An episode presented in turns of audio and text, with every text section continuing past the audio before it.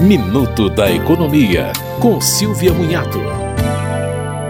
O contribuinte que quiser pode doar diretamente na declaração de imposto de renda para fundos dos direitos da pessoa idosa ou fundos dos direitos da criança e do adolescente. Essa doação é de no máximo 3% do imposto devido para cada tipo de fundo, sendo que o total não pode ultrapassar 6% é possível doar para fundos administrados pelo seu município, estado ou fundos nacionais. A doação é como se a pessoa estivesse destinando parte do seu imposto para isso, ou seja, ela não modifica a restituição ou total a pagar.